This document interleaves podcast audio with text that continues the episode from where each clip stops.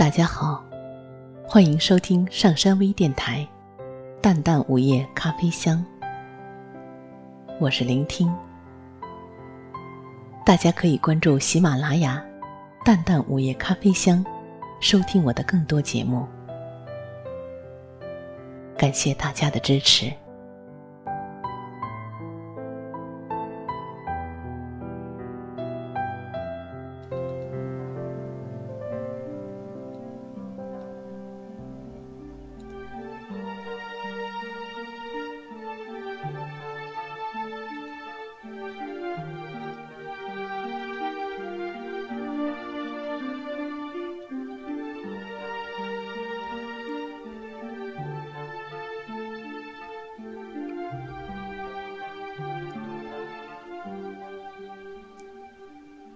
一六九七年的秋天，对于十四岁的门巴族少年仓央嘉措来说，是一个肃杀的秋天。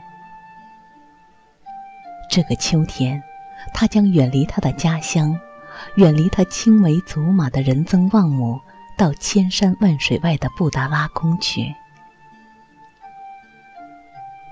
三岁那年，他被定为五世达赖喇嘛的转世灵童。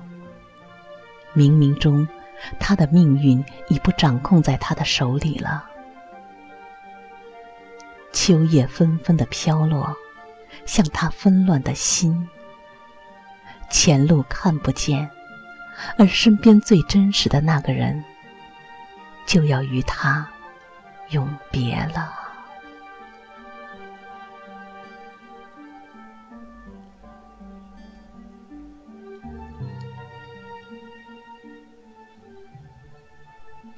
他在树梢上为他挂上祈求平安与福祉的经幡，他把他的魂系在上面了。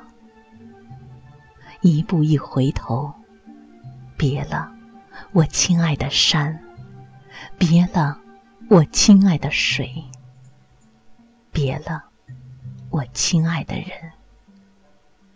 美丽的姑娘人增旺姆，眼睁睁地看着她的少年一步一步走远。他多想拽住他的衣襟啊！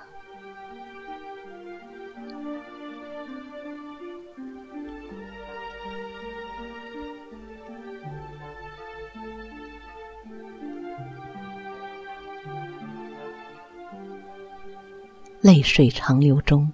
他铭记着他临行前的一句承诺：“等着我，我们会相见的。”一年又一年，很快就过去了。星空下，布达拉宫红色屋顶的平台上，已是普惠罗桑人亲的仓央嘉措。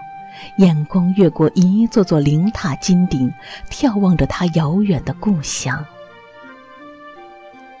心中千呼万唤，是他心爱的姑娘。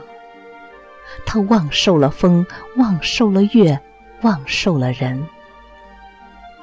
而隔着千重山、万重水的故乡，仁曾旺姆也在日夜思念着他。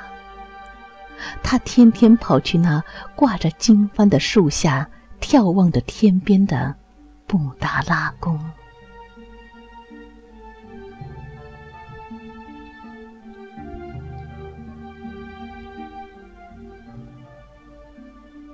三年后的一天，无法抑制思念之情的仓央嘉措，偷偷派亲信来到家乡，暗中约见了仁增旺姆，捎来他的口信。仁增旺姆一刻也不曾停留，风餐露宿，跋山涉水，飞到他的爱人身边。他们在布达拉宫重逢了。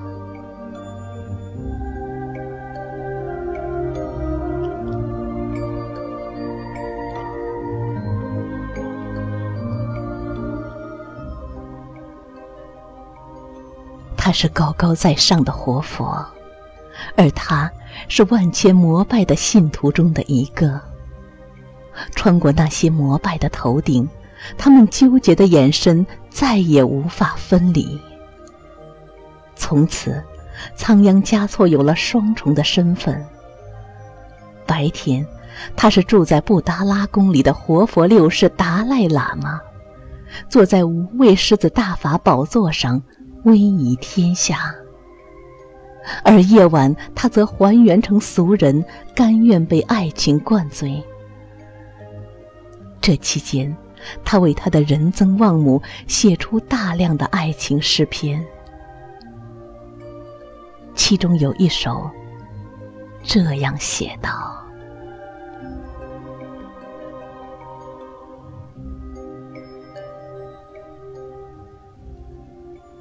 那一天，闭目在经殿香雾中，蓦然听见。”你诵经的真言。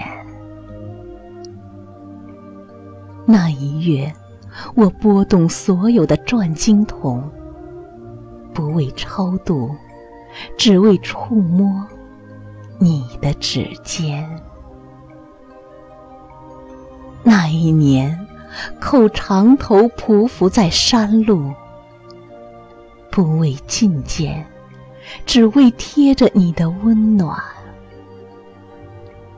那一世，转山转水转佛塔，不为修来生，只为途中与你相见。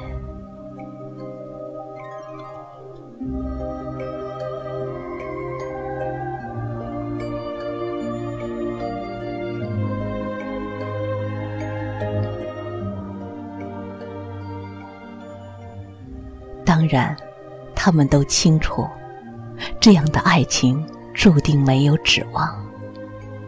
自从三岁那年，他被确定为五世达赖喇嘛的转世灵童后，他就失去追求自由和爱情的权利。他们的相爱无异于赤裸着双脚在荆棘上跳舞。风雨终于来了。当时西藏的情形错综复杂，掌控了他，就掌控了整个西藏。他过度的放浪形骸，无疑是授人以柄。这对苦命的恋人已感到乌云压顶的沉重。他躺在他的怀里，他搂紧他的人，不知什么时候一松手，就可能再也见不着了。他问他，是否愿意这样终生相守？他毫不犹豫的回答：“除非死别，绝不生离。”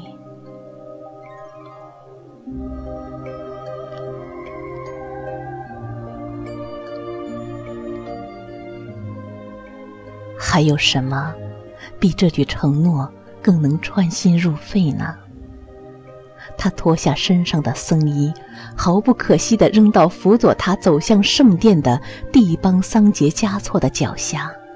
他决心放弃他的权位，放弃布达拉宫的辉煌。他不要做活佛，他要做人。他要和他的仁增旺母一起回他们的故乡，结婚，生子，过寻常的日子。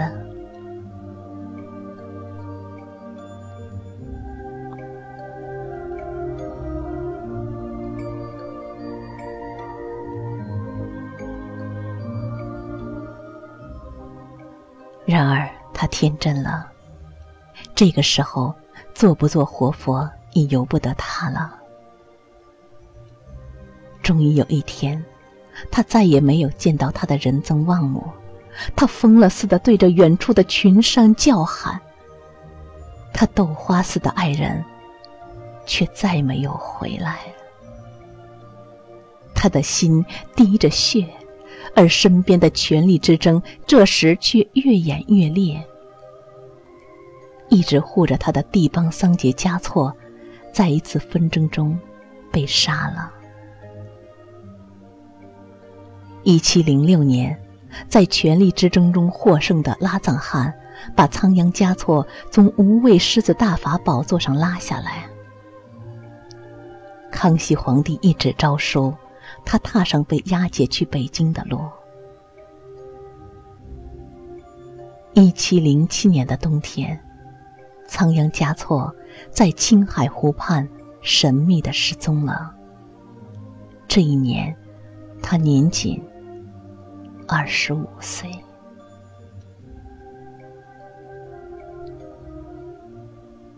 三百多年过去了，布达拉宫门前的转经筒转过一世再一世。多少人事都被历史的风尘淹没得严严实实，再无痕迹可寻。然而，仓央嘉措和他的爱情却如漫山遍野的格桑花，世世代代盛开在青藏高原，盛开在人们的心里。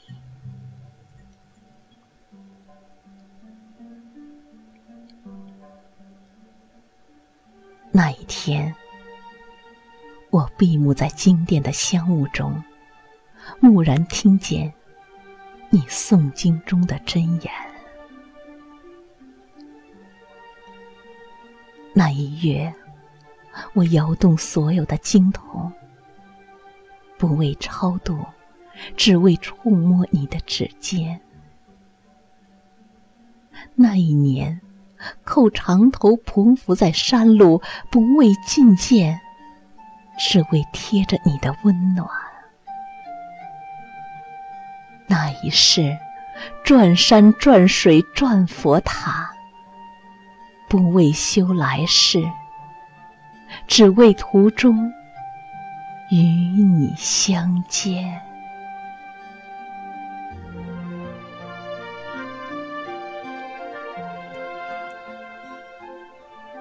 我忘却了所有。抛却了信仰，舍弃了轮回，只为那曾在佛前哭泣的玫瑰，早已失去旧日的光泽。